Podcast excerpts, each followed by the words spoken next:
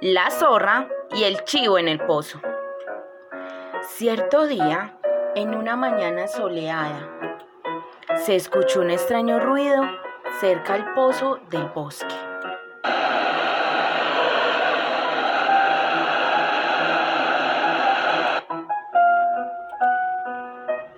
Era la señora zorra, quien ya estaba aburrida, pues había caído allí por distraída e intentaba salir sin poderlo lograr aún. El agua estaba baja y al intentar beber había caído en este pozo. Ahora no encontraba la manera de salir. Mientras descansaba, reflexionando qué haría para intentarlo de nuevo, vio como un chivo se acercaba al filo del pozo. Se asomó, vio a la señora zorra que estaba adentro y le preguntó, Oye, señora zorra, ¿Está fresquita el agua? Tengo mucho calor, el sol está fuerte y deseo calmar mi sed. La zorra, ocultando su verdadero problema, comenzó a hablar maravillas y elogios del agua.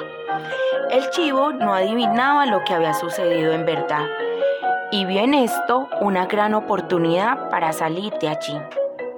Sí, señor chivo, está deliciosa. Es el mejor agua que he probado. Está tan fresquito acá a más no poder. Si usted salta acá adentro, lo comprobarás por ti mismo, dijo la zorra disimulando la situación. Sin pensarlo dos veces, el chivo saltó al pozo. De solo imaginarse todo lo que la señora zorra le había dicho, pues él solo deseaba calmar el calor y su sed pero luego de unos tragos de agua, le preguntó a la zorra. Oye, señora zorra, ¿sabes cómo salir de aquí? Está algo profundo y estrecho. Y la zorra le contestó. Amigo, amigo chivo, la verdad no lo había pensado, pero creo que juntos lo podremos lograr. ¿Qué tal si buscamos una solución segura para poderlo alcanzar? ¿Qué tal si, por ejemplo, apoyas las patas delanteras contra la pared y levantas bien la cabeza para que tus cuernos lleguen hasta lo alto del pozo? Así yo subiré por tu cuerpo y una vez afuera tiraré de ti.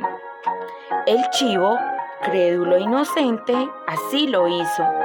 Pensaba que era una muy buena idea y la zorra, trepando hábilmente por el lomo, la espalda y los cuernos, alcanzó a salir del pozo. Pero el señor Chivo no sintió que la zorra quisiera ayudarlo a salir, así que le dijo, Compañera, cumple con lo prometido, por favor, no me dejes aquí, cumple con la parte del trato. Así que la zorra le contestó, Amigo, si tuvieras tanta inteligencia como pelos en tu barba, no hubieras bajado sin meditar en cómo salir antes de ingresar al pozo. En lugar de reclamarme a mí, ¿no te parece? Y se fue la ingrata zorra. Moraleja. Antes de adquirir compromisos, piensa primero si puedes salir victorioso de ellos, sin fiarte de lo que te digan los demás.